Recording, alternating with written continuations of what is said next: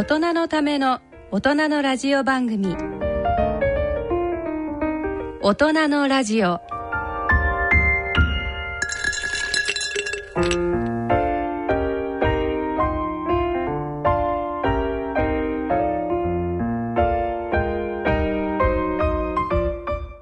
ご機嫌いかがですか？坪田和夫です。こんにちは。西澤邦弘です。こんにちは。久保田恵里ですこの時間はご機嫌が人類を救うと題してお送りしています。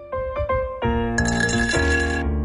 んともう12月に入ってしまって、ね。でもまだ1か月あると考えた方がいいんですよねそうですね。先生ね。そうですね、はい。まだまだまだまだ1これか月ある。2016年も終わっていない。よしこれから本領発揮して仕事をしようかと、いよいよ。遅くなですか？これから本気を出して仕事する。出そうかといいですね。うんじゃあ11か月ね、はい。あのちょっとダラダラしちゃった。のしてきた。し、はい、ラストスパークラストスパート。はい。ということで、はい。えー師走の今月はどんな月となりますでしょうか？それでは大人のラジオ進めてまいります。大人のための大人のラジオ。この番組は野村証券ほか各社の提供でお送りします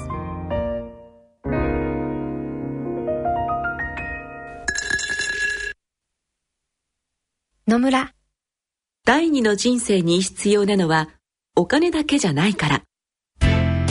ゆったりとした旅を楽しみたい。健康はもちろん若々しさもまだまだ保ちたい。住まいをもっと快適にしたり、相続のこととかもしもの時のことも考えておきたい。セカンドライフのために知りたいことってたくさんありますよね。あなたのハッピーなセカンドライフのために。野村証券の本支店ではさまざまなスペシャリストを講師にお招きして野村のハッピーライフセミナーを開催しています。詳細はウェブで「野村のハッピーライフ」と検索してください。なお当セミナーではセミナーでご紹介する商品などの勧誘を行う場合があります。それの村に来てみよう。えっ、と坪田先生が編集長で慶応ヘルスサイエンスニューズレターというものをあの年に数回はい。発行してるんですけれども、ええーそれのあの2016年のベストトピックスというのが間もなく発表になるので。それはあれですか？ど誰でも読めるはい。ですよね。えっ、と、慶応ヘルスサイエンスラボって検索に入れていただくと、慶応ヘルスサイエンスラボはい。はい。あの、多分一番上に、あの、その、ラボのホームページが来ますので、その中でニュースレターというタブをクリックしていただくと、誰でも見無れます。料で見れる。これ、はい。昔の分も見れるんですか？全部見れるというか、一番目のトピックのページは誰でも見れます。はい。で、その後メールの会員登録を無料でしていただくと、PDF が送られてくるというシステム。あわざわざメールで送ってきてくれるわけですね。はい。それはいい。はい。ぜ ひ一応、あの、登え録していただいて。メールアドレス、ご登録が必要なんですが、無料ですので、ぜひご覧くださいそ。うそうで、今年のトピックスっていうとどんなのが上がってるんですかね？そうあの慶応のヘルスサイエンスではね、はい3つのテーマでいつもやるんですよ、食と、はい。運動と心っていう、心で、えっと、今回食はね、えっと、腸内細菌がああ、もう今年は本当に腸内細菌、なんか、あの、骨とかの先生も腸内細菌って言ってるし、あの、ね、形成の先生も腸内細菌って言ってるし、なんかありとあらゆる科の先生方が腸内細菌そと。うそうそうやっぱり腸内細菌尽くしの年でしたよねはいね。それがずっと取り上げられてますね、はい。な中でもなんか特に先生が注目されたその食事と腸内細菌の、えー研究ってのはどんなえっと、これね、ここでも紹介しましたけど、はい。あの、シアルカオルゴとあ、はい。シアリレイティッドオリゴサッカライドが、はい。その、もしかしたら、えーまあ、アフリカのね、はい。あの、低栄養の人たちを救うんじゃないかとか。あのあれですよね、うん。その貧貧相な腸内筋層で、えー栄養状態が良くなく生まれた赤ちゃんでも、すぐそのシアルカオリゴ糖を取らせるとあの腸内なる可能性がある。筋層もってことですねそうでもこれ大人だっていいわけですよね。多分いいと思う。うん。いいですね。毎日あの、こう、哺乳瓶を持って、あの、会社で、あの、おおやつの時間になったら、ビチュクチュクチュクチュク。あれでも吸う力もね、あの、こう、かかるから、おあれ結構あの、一時期、あの、なんですか、あの、ぼ人工乳を吸う、哺乳瓶。そう哺乳瓶を吸うダイエットとなったんですよ。へえあでもこの辺結構あの口の周りうからそうですね。時間かかるからね。うん。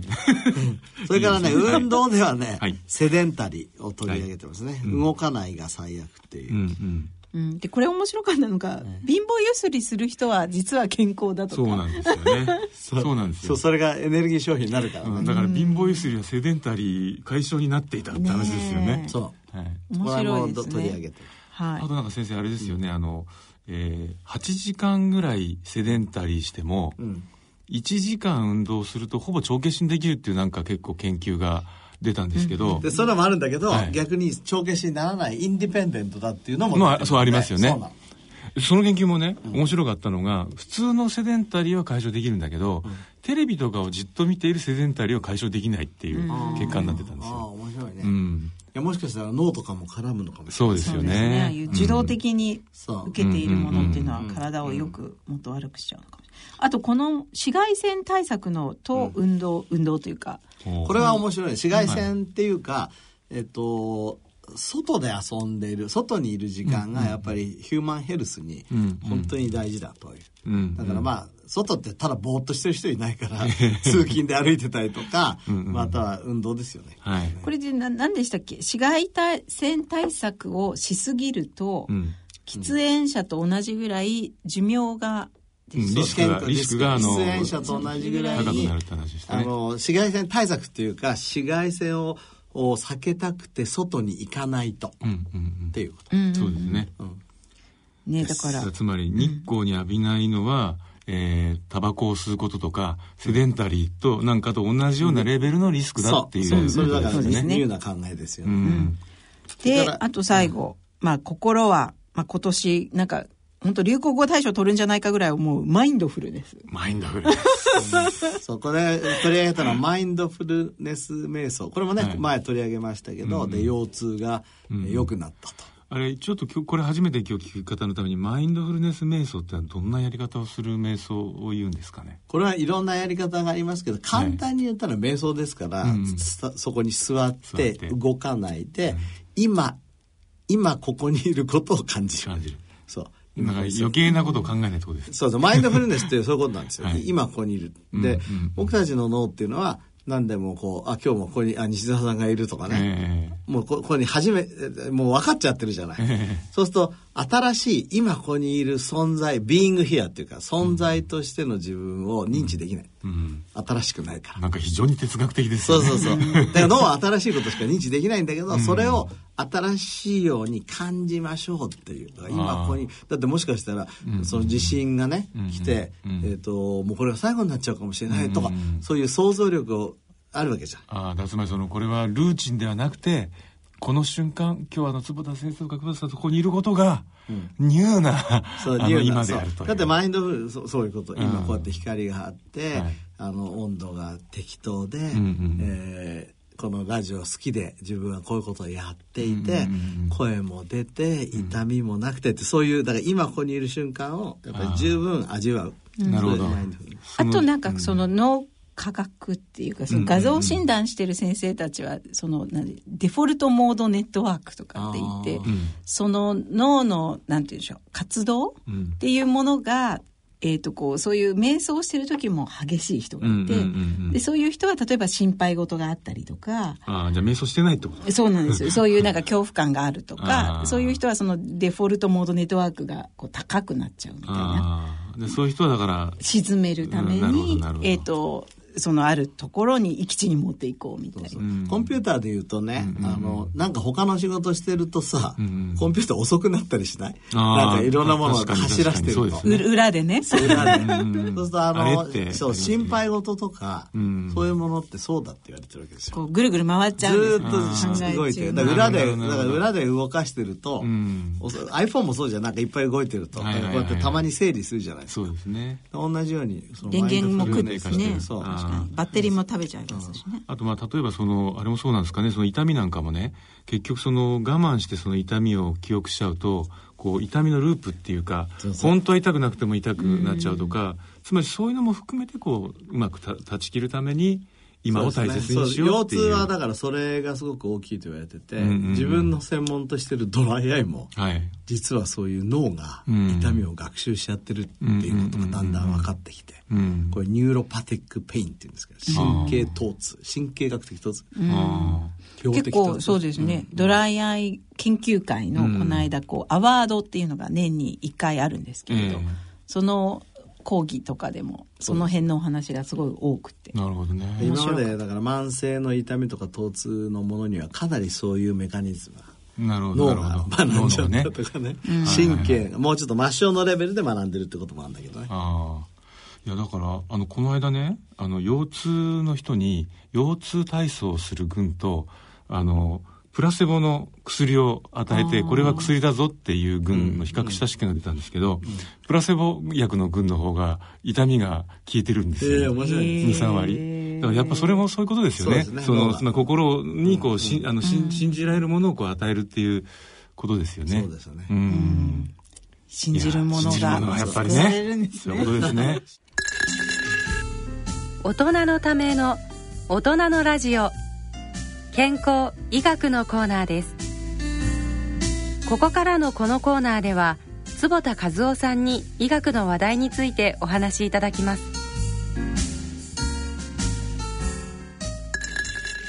はい、えー健康医学のコーナーです。このコーナーでは医学会の学術論文や医学会などの報告から、えー最新の医学の話題をお伝えしておきます、おりますあの私からちょっとあの坪田先生にええ。伺いたい研究がありまして、ええ。あのまあ何回かあの今こう寿命を延長するんじゃないかっていうところで注目されている、まあ、成分のあるとかいろいろ出てきてますけども、中でやっぱメトホルミンという、まあ、あの糖尿病のお薬。これは結構なんかこう副作用も少ないしいいんじゃないかという話が出ているという中であの網膜のでですね病的な血管新生を抑制するっていうのが出たんですけども、これはやっぱのなんかこう長生きをもたらすような働きと相通ずるところがあるんですそうかね。そうそうそう。はいだからまあ、メトホルミンって今いろんなものに使われてるんですけど、ええまずね、この血管新生って、うん。これ何かっていうと、よく癌の時に聞く言葉ですそうそうそう、がん、がん、がんに、がんの中に血管新生っていいじゃない。はいで目の中は血管新生はあっちゃいけないのよ、普通は。あところが、えっ、と、低酸素とかね、あ。はい。その循環が悪くなると、えそれに反応して、ええこういう血管新生っていうのが起きてくる。例えば、加齢黄斑変性症とかそれから糖尿病とか。うん。で、今まではまあそういう時に、えーエイジングっていう切り口はなかったんですけど、はい。なんと低酸素をすると、ええその細胞がね、ええ。ー老化するってことが分かってきた。え。へえ、なんか、あの、なんとなく我々、こう、低酸素って、その、いやいや低酸素のところで運動して心肺機能を高めて、あの、運動能力を上げる、あの、トレーニングを、なんか体が良くなる、うん、なんかそんな感じが。そうなんだけど、まあ、はい。必要なところで、あの、酸素を下げちゃうと、ええ。反応として自分は、だから死んじゃうっていうのもあるんだけど、ええ。自分を守るかなんかのために老化しちゃう。セネッセンスになっちゃう。で、その時にね、セネセンス細胞老化細胞老化しちゃう。それその時に、その、まあ、これもサスプって言うんだけどね、ええ。セクレタリー・アソシエイティド、えーさ、えーセ、えーと、 senescence associated、associate secretory protein って言って、こう、今まではその老化した細胞って何もしてないと思われたんだけど、ええ。実は、あの、いろんなファクターを出すんですよ。うん炎症性の細胞とかに、はいはいはい。そいつらが新生血管とかをずっと、もう、なんていうの、呼んでしまうから。それ老化をターゲットにしたええ。アプローチをやろうっていうのが今流行ってきてて、メトホルミンってまさに今老化を,、ええ。改善するっていう意味だから。うん。さっき先生いろんなお薬に使われているっておっしゃいましたけど、どういう作用があるお薬？もともとメトフォルミンっていうのは糖尿病の薬で、今からもう50年ぐらい前にヨーロッパで始まった、その、なんていうの、薬草から、えー、と作られて、薬草から出てきたものをちょっと modify して。あじゃあちょっと漢方っぽい。漢方っぽいですよ。だから、あの、副作用があんまりないっていうか、ほとんどない。じゃああんまり、そもうでも今はもちろん科学的合成にそうだ、それで作られてて、えっと糖尿病として使われたんだけど、んえー糖尿病で出してたらなんと普通は糖尿病の人の方が普通の人より寿命が短いんだけど、メトフォルミン使ってる糖尿病の患者さんはどうもなんか調子がいいってことが分かってきて。だからメトフォルミン今あのアンチエイジングとして使おうっていうのが今の流れ、え糖尿病の薬だということはじゃあ血糖値を下げるとか？どっちを下げる、下げる。インスリンをなんかインスリンの感受性を良くするはいそれだけじゃなくて今あの期待されてるのはがんを抑制する、んそれから認知症を予防する、んえーと心心臓血管病とかあー。あー。それを抑えるってことは分かってそれその仕組みはどんなことなんですか、まあ、いろんなこと言われてるんだけど、あの AMP カイネスっていうね、うんはい。一つのまあエネルギーをこう生み出すと活性を上げたりとか、はい。ミトコンドリア機能を上げたりとかまあしてだからこういう病的なものに対してもエイジングで治そうっていう考え方が非常に面白いですよ。うんそうですね。これからこういうのいっぱい出てくると思う。うん。分かってくる、分かってくるってことですね、この間慶応の先生方が、えあの肥満することによって、ん。脂肪細胞脂肪細胞ですかね、なんかあの T セルが T 細胞って免疫細胞が老化してしてしちゃってしちゃうんだっていうあそう。なんか研究を。慶応のかか分かんないけどそれはあの京都大学の先生とかもね、はい。やってますね。だうから、んその T 細胞が老化することがいろんな免疫の老化に関係する、そういうところにもこのメトホルミンはあれですかね。ああいい。それは多分やられてると思うな今。今すごいやられてる。いろんなものに。僕たちは目に使おうとしてるし。あのあとはそのじゃあそのメトホルミン以外にこうこのくらいこうなんとなくオールマイティで老化を止めてくれそうなものっていうのは他には何かあるんですかね？えっ、と NIA って言って National Institute of Aging のラファエル・カボ先生っていう先生が前セル誌にね、えっと総説書いてるんだけどそれは7つうんある。7つのうち3つはライフスタイル関係してて断食でしょ？うんうんそれから、まあ、カロリー制限でしょ、うんうんうん。それから運動。はい。の3つね、あとの4つのうちの1つがメトフォルミンなんですよ、うんうん。でじゃああとの3つは何かっていうとレスベラトロールと、はいはいそれから そうスペル。ミシンそう。ラパマイシンかあこの間もなんかこの話はしましたねそうとかね。そう。でも思い出した。思い出しました。いやそうやってでも皆さん復習ね。うん。何回も復習我々も復習させてそういただいて。そうそうそう。だからあの これリスナーの方も同じこと言ってるよって言わないで、ん。あの聞いてください。そうですよね。そのうち皆さんも覚えてスラスラ言えるようになっちゃうという。しかし面白いですね。そうですね。うん、でまだまだじゃあそういうのってこれからも出てくる可能性ってあるわけですよね。最初10年前ぐらいは何でしたっけ？アスピリンがいいみたいな、うん、そうですね。ねうん。循環器系に働きかけるっていうねありましたけれどまあアスピリンだとその辺でも買えますけどね。そうですね。メトホルミンだと今なかなかサプリとかにはまだなってないので、うんうんなかなか入手は難しい。そうですね。でもあの研究としてはすごくこういうものがアンチエイジング薬になっていったら面白いですよねそうですねどうですかメメトホルミンってやっぱりこうすごくあ安心なお薬って意味ではね、ええこういうのってそれこそスイッチ OTC とかになってあのいわゆるこう普通に市販薬として売られる時代時期っていうのはやってこないんですかね？まだまだ早いですか、でもこれ水腸 CC とするよりこのメトフォルミンより重要なのはアンチエイジングの薬として認められるかどうかでしょうんなるほど今それで、でアメリカでそれをやってるわけだから、ええ。これにだって50億ぐらい使おうとしてんだからね、うんうんうんうん。あのその結果をまず見てからですよね、ま待って。うん。だから僕たちが今これ話してるのはまるでアンチエイジングの薬ができたみたいだけど、うん。まだそれは証明されてない、うん可能性があるそうそうそう。ですね。そうそう。でもそれがこうやっぱこう目のこうそういうね致命的な病気も防いでくるとすると、本当になんかとりあえず飲んでみようかなってやっぱり思っちゃいま本当すよですよね。僕実は飲んでたの。うまい。だけどまずだいぶ血糖値が良くなったんで今はやめてんですけど、確かにね西田さんのようにこんだけ論文が出てくるとねまたね少なくとも1年ぐらいは飲んでみようかなと思っております。でもこの1年で本当に盛り上がりました本当ですよね。本当そう思います、だからなんか確かにさっきあの久保田さんおっしゃったみたいにこの間までアスピリンアスピリンって言ってたのに アスピリンの研究はそういえば今年はあんまり見なかったなっていう感じありますよね、トレンドがどんどん移っていくあのある種の人たちにはあんまり効果がないっていうことがだいぶ分かあってきたそうなんですか、ねあそれある種っていうのはどういう方々あのね、なんですか？遺伝子を調べることによって、ええ。それをあの分けましょうってそこら辺まだ完全になってないのでなるほど。じゃあ聞く人と聞かない人がいるいるんじゃないかっっていうことが少し言われる、もう一つあのこれ坪田先生の研究とかとも関係がありますが、うんうん。まあ年末ということもあり、はい。お酒もたくさん入ると思いますが、ええ。アルコールとドライアイに関するうん。論文が出たということで、こちらこれあれなんですよね。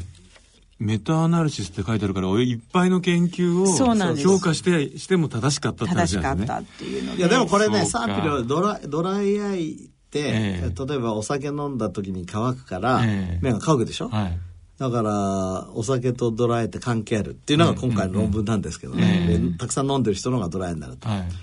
だけど俺たち何回も実験してるんですよ実は。だからみんな例えば飲んだ20人ぐらいで、はい。みんなでお酒飲んで、ええ。その直後とええ。次の日にドライがひどくなるかとか、涙が減るかとかで全然出ないあ結果かの。うんへえ全然出なかった。でもなんかだから僕たちのところからは論文出てないんですけどね。へえでもそのメタアナリシスするほど多くの論文が出てるってこだから他のとなんですか？ところでは出てるでしょ。だから疫学研究でうん。お酒を飲んでる人のがドライの頻度が高いっていうことだと思うんですけどライフスタイルのものとしてはタバコとやっぱお酒って両方言われるじゃない、はい。でタバコは疫学研究でも出たし、うん。僕たちのそのアキュートなその実験はい。とか、うん。それからネズミにタバコの煙を嗅がしたりとか、うん。関節喫煙させたり、全部ドライなんだからタバコは絶対の。うんだけどアルコールはね、自分たちでやってもダメだし、ちょっとね、ネズミにアルコール飲ました研究はしてないんだけど。え、え。これどうなんですか？例えばあの外人の方々って私たちよりもやっぱりアルコール耐性強い方多いから、飲む量もなんか半端なかったりするじゃないですか。でも向こうの方がドライは低いんですよ。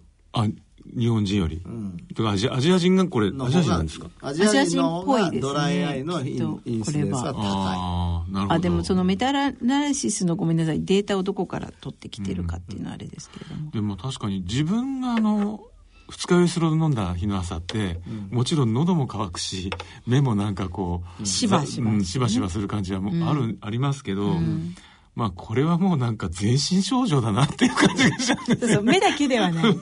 全身でもその時に、例えはい。ばシルマーテストっていう涙を測るテストがあるんだけど、ええ。そういうので測ってみると出ないんですよ、差が。えーでもなんかあのこう角膜に色をつけて、うんその涙の安定性とか見るじゃないですか、うんあれは出そうな感覚がありますけどそう感覚があっねてやってるんだけど、出ないので、あしいねと。うんうんもしかしたら、それ飲ませ方が足りないんじゃないそうそう、足りないかもしれない。やっぱりやっぱり、いや、倫理委員会があるので、例えば25グラムとかしか通ら通らないですよ。全然適度なお酒になってしるじゃか通らないですよね。そう、そうかもしれない。うんやっぱり、たくさん飲ませる研究っていうのはなかなか。私と西澤さんが今度じゃあボランティアでボランティアでね自主的に自主的に まあでもね、これ年末これからお酒飲む機会があると思います。あんまり飲みすぎないで。そうですね。えちなみにあのちょっとこう関連してですけど冬ってあの乾燥するじゃないですか空気が、やはり冬の方がドライアイ症状ドライもの方それはただがひどくなる。それはもうねあの疫学研究僕たちあの春夏秋冬やりましたけど、ええ。やっぱり冬の方がはい。ドライアイのインシデンスは高い、ああ。でどうしたらいいんですか、こう冬ってこうあの、どうしてもあの全体的に湿度が下がっちゃうじゃないですか。そうですね。いや一つはだから僕があ先生の眼鏡ですね。先生がいつもあのかけている。こういうのは、あの常に目の周りの湿度を高めるのにいいでしょ、う。ん。あとやっぱり加湿器を使うと加湿器か。とかはい。ということはまあその実際このあのモイスチャーメガネとか、それジーンズさんのやつですよね、あと結構あの花粉症のやつなんかもこう多いじゃないですか。それもいいですね。あああいうのもいいんですかね。そうですね。あとはまああのこまめに加湿をすると、あと夜寝るときはちゃんと目をつぶって 目を乾かさないで寝るとか。どうしたらいいんでしょうか。こうなんかこうセロテープで貼っちゃうとか。マスクをするとか。ああれアイマスクするだけでも全然違うんですか？違いますね。ああ。じゃあせめてアイマスクをして寝ましょうということですね。ですね。でこの間そういえばあのドライアイに関する研究会が中国で開かれまして、はい。そうえあのちょっと運営で私も行ってまいあそうですか。行ってきたんですけど。えーそれはあのアジアの研究者の方々が集まる会議だったんですか？あのアジアドライアイソサエティっていうのを2012年にあの作りましてそれの第5回目のあの国際会議が開かれ今回は10カ国えアジアのええどこでやられたんですか？あのやったのはシャーマンっていうところ。でそれはテーマとしてはどんなのが一番こうえっ、と、いろいろありますけどね。はい例えばさっき言った、うんあの、角膜の近くの話だとか、えそれからドライアイがどのくらい中国と日本に多いんだとあか、あ。それからドライアイの定義をですね、うん実は、あの、アジアのドライアイ学会で世界に対して出したんですよ。えー、それ、ご紹介いただいてもいいですか？か簡単に言うと、今までいろいろと、涙の量が減ったりとかしなきゃいけないって言ってたの、うんうん違うんです。もう本当に簡単で、涙の安定性が悪くて、うん。そして症状がある。うん目が疲れるとか目がゴロゴロするとか。うんうん。それからまたちょっと見にくいとか。うん。その症状があればうん。ドライアイ。ドライアイ。そう。だから目に傷がなくてもいいし、うんうんうん。シルマーテストとかで涙の量を測ったら、うん正常でもドライアイ。で確定診断ができますっていうその涙が不安定っていうのはどういう感じなんですかね？涙は出るんだけど、ええこれこれ一番今増えてるんですけど、はい目を開けた時に目の表面の涙がええ。安定してないの、ああすぐ乾いちゃう。つまり覆ってくれないんですそう。ね、ちゃんと。でまあ、すすぐ乾いちゃうかまたはこの角膜側の、ええ。これムチンっていうタンパクがあるんですけどそれがうまく出てないから、うんうん。弾いちゃう目が。水を。ああ。っていうこと。なるほど。弾いちゃうんですか？弾いちゃうだから目を開けた途端にふ本当だったら10秒ぐらい涙が安定してなきゃいけないのに、んうんもう0秒とか1秒でええ。パーンと割れちゃったり、涙の穴が開いちゃう。それそういう症状になる人のなんかライフスタイルで典型的なのってあるんですか？あります。ドライアイのリスクファクターっていうのは、もう2 3 0見つかってる。えーあその今のこう今今増えてるっていうその、ふ不安定な涙状態の、なんか方のなんか典型的なあるだからそれをオオフィスタイプのドライアイっていうのがそれが主で。ああなるほど。ええ。でこれは、ね、実は類液層不安定化のドライアイって言って日本から出た概念なの、へえ1995年に僕たちが書いたの論文。それが今すごく注目を浴びてるんですけど、はいありますよ、えっと VDT でしょ？はいはい。それからずっと座ってることでしょ？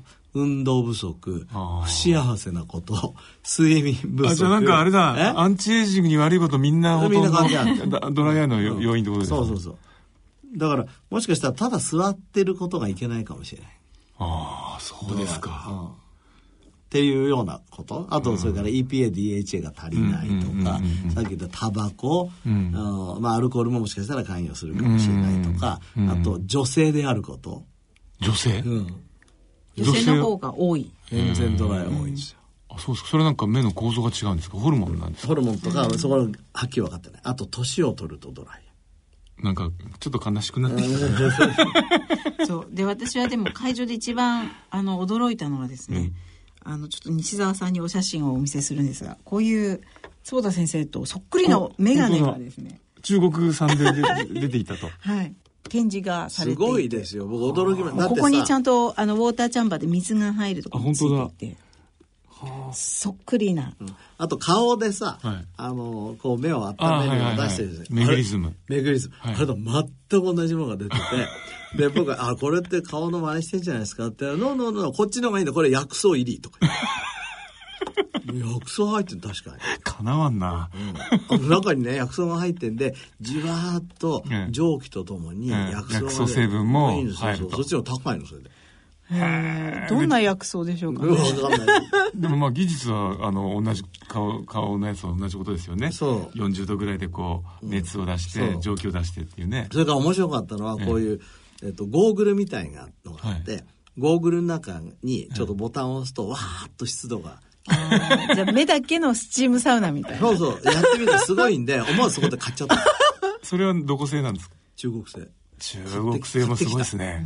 今度じゃあ体験を。面白い。それ見てみたいですね。ねいきなり曇っちゃうんですね。気持ちよそんなことでドライアイワールドも本当にどんどん広がっていることを実感した、いやでも本当に改めて今みたいに伺うとそのドライアイをこう招く原因がね、本当にそのあのエイジングで気をつけなきゃいけないことばっかりじゃないですか。そうですね。やっぱり本当に一つのこうエイジングの指標として、やっぱり目ってすごく重要なんだなって改めてそうですね。思いますね。だから、あの、先ほども話したけど、腰痛もそうなんだけど、昔、腰痛ってさ、実は座ってるってことでしょ？うん、ねよね。実はそれって座ってるっていうとなんかちょっとかんなんか腰に関係するように見えるけどでも座ってること自体が、うん。もしかしたらいろんな、えー、と痛みのセンシティビティを上げちゃったりとうか、ん。涙を減らしちゃったりとか、うんなんかそういういろんなことを起こしてる可能性があるうん。面白いからここはしっかりとこれからも研究していきたいと思っております。ね、せめて貧乏ゆすりをしよう 面白いねそれもね。あのううろうろちょろしてうろちょろ。会社の中うろちょろしちゃうと。落ち着きのない。落ち着きのない男になろうと。ということで、えー、以上健康医学のコーナーでした。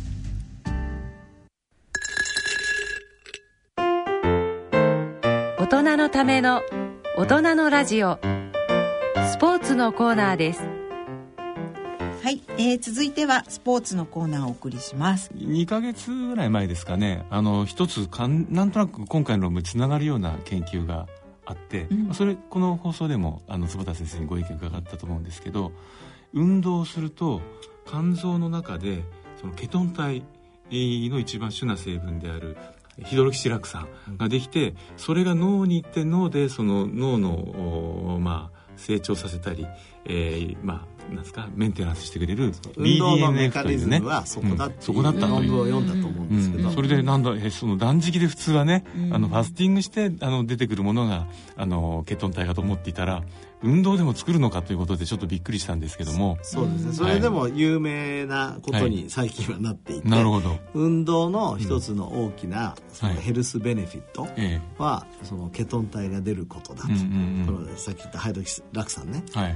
で今回の論文は、これ面白い。これあのセルメタっていうね、はい、あのセルメタボリズム。ですね、えー、いい論文なんですが、うん、じゃあそのケトン体を運動で上げるんじゃなくて今度は、うんうん、ケトン体を飲んだ、うん、飲料を飲んで運動するそう。そうすると。今度運動のパフォーマンスが上がるかっていうの、うん、上がるんですよこれ、うん、すごい面白いと思う。なんかこうに、まあ、忍耐力ができるっていうかなんかこう、うん、運動を長く辛い運動も長く続けられるみたいな、そうだから、ね、あの運動を長くしていると、言ってみればそのミトコンドリアが良くなって、そのエンジンが良くなって、はい、で自分たちのそのエネルギーの使い方が変わってくるわけですよ、よくだから運動ってずっと続けてると良くなるっていうじゃん、はい。で今まで糖を使ってたのが、このケトン体を使えるようなエンジンに変わってくる、うんうんうん、つまりファットを使ってケトン体を作ってそれを使うようになる。そうですね。そう。だから、うん、あの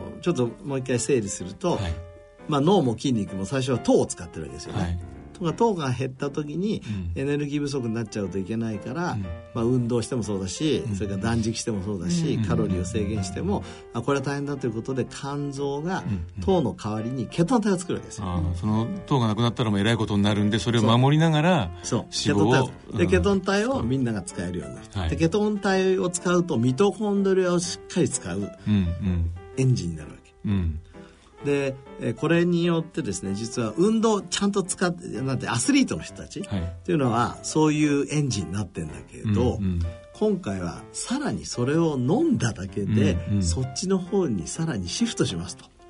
でこれあの面白いのは、えーと、アスリートの人たち。だから、うんうん、非常に運動してる人たちに飲ましてる、うん、そうすると2%ねそのパフォーマンスが上がるんですよ。これサイクリングやって。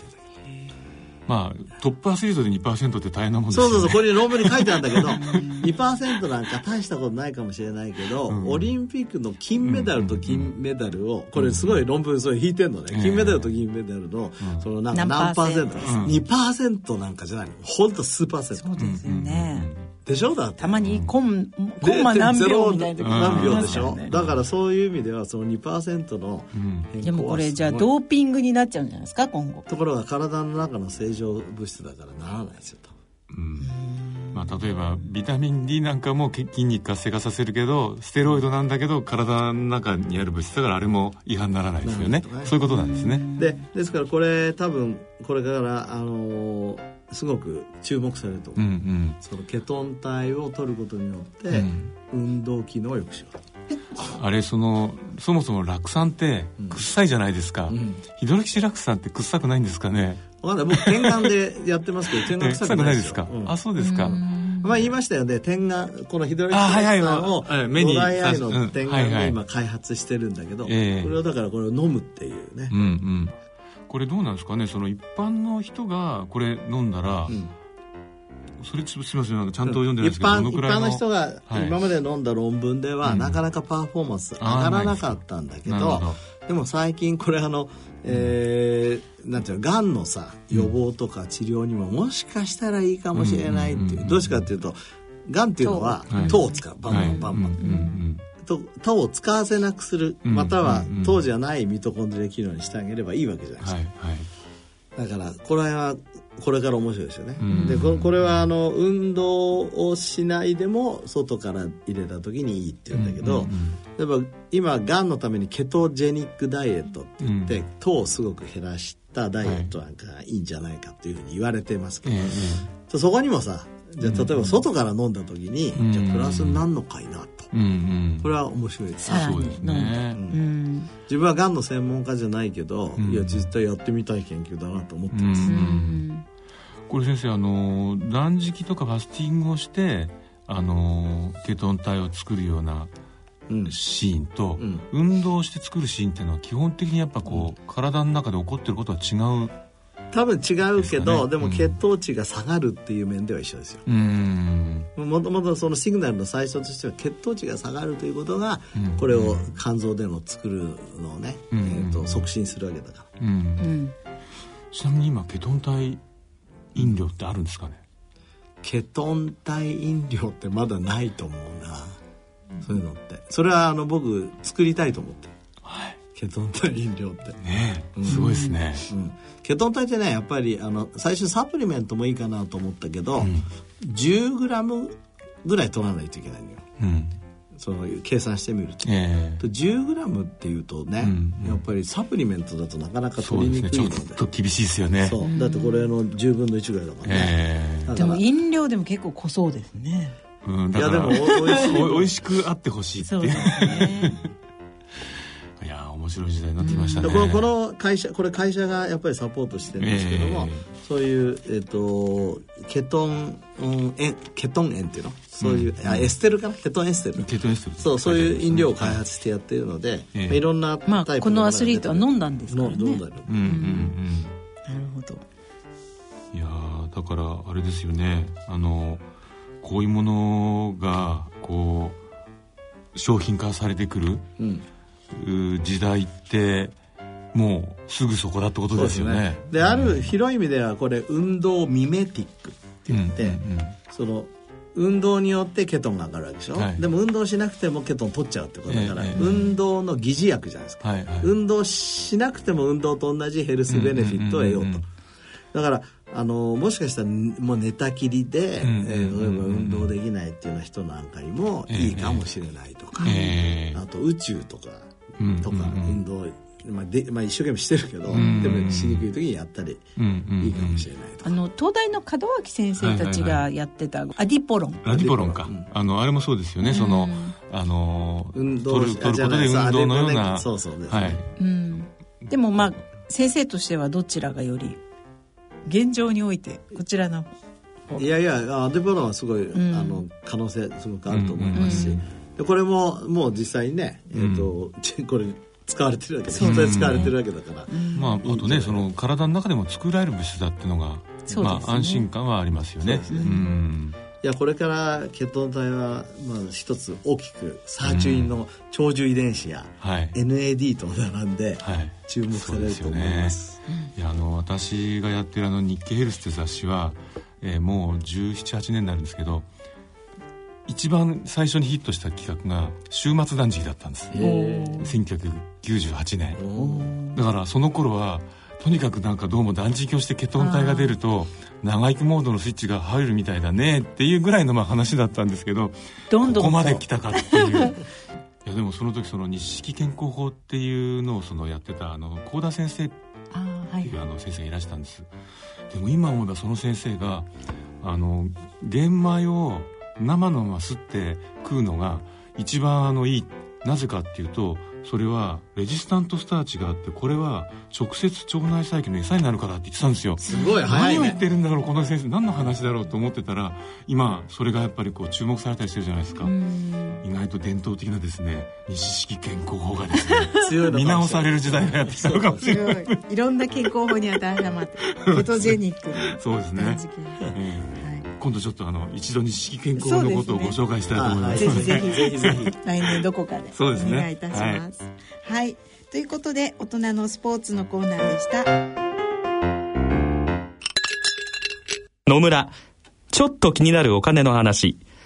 今回は少子高齢化です。お母さん新聞読んでるけどすごい記事があるよ。何ですか？内閣府の平成26年版高齢社会白書によると50年前には日本ではおよそ10人で1人のお年寄りを支えていたけど2015年には何人で1人のお年寄りを支えていると思う ?7 人くらい？とんでもない。なんと2.3人。2060年になると1.3人という予測だ現役世代が納めている保険料で年金支給を賄っていますからあらら少子高齢化の進行はまずいですね。もう年金だけには頼れないのかもしれないね。うちでは年金どころかあなたも頼りにならなさそう。お金に関するご相談はお近くの野村証券へどうぞ。それ野村に来てみ大人のための大人のラジオ。はい、えー、今年最後の年末の、えー、大人のラジオはいかがでしたでしょうか？いやそうですね。いつもな1年がら間経ちましたね楽しいですよね。あのそうさっきさ冒頭のとこであのいつからあのヘルスサイエンス、あはいはい。ヘルスサイエンスニュースレターが、はい。あの見れるかってそういえばお話しなかったんですけどそうですね。今日2日じゃないですか、はい、でこちらですね、はい。あのホームページに載るのがちょっとずれまして、はい。えー、6 6日。を予定しております。4日後。はい。楽し、みなんですがあのメールアドレス登録は先にしておかないとメールが送られてこないと思いますそしたらその6日の日にはい。メールが届くそうですわけですね、ねなのであの今日聞いたらもうアクセスして登録していただければと思います、すごいですね。これただでこんなにいっぱい書いてあるものをもらえるんですね。そうなんです。それはいただいてこないと、うん。これだから一回読み始めた人はちゃんとねずっと読んでください。はい、あの慶応ヘルスサイエンスラボで、えー検索してニュースレターを、えー、と開けていただいてそこに会員登録ございますので無料の会員登録をお願いいたしますこれがじゃああれですか。坪田先生からの今年最後のプレゼントと。リスナーのいいですね。あのクリスマスプレゼント。そうですね。皆さんと一緒に勉強ね、はい。続けていきたいと思います。はい。それでは、えー番組では疑問質問ご意見ご感想をお待ちしております。郵便の方は郵便番号105-8565ラジオ日経大人のラジオ係まで。その他大人のラジオの番組ホームページからも投稿できます、えーそろそろお時間となりました、はいそれでは、えーお相手は私久保田絵里と西澤邦弘と坪田和夫とでお送りしました。それでは良い年のクリスマス。あクリスマスがまずございます。そうですね。それと、はい。その後良いお年を。はい。良いお年をお迎えくださはい。い、さようなら。さようなさよなら。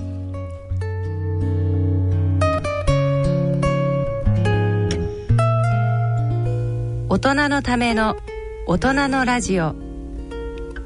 この番組は野村証券ほか各社の提供でお送りしました。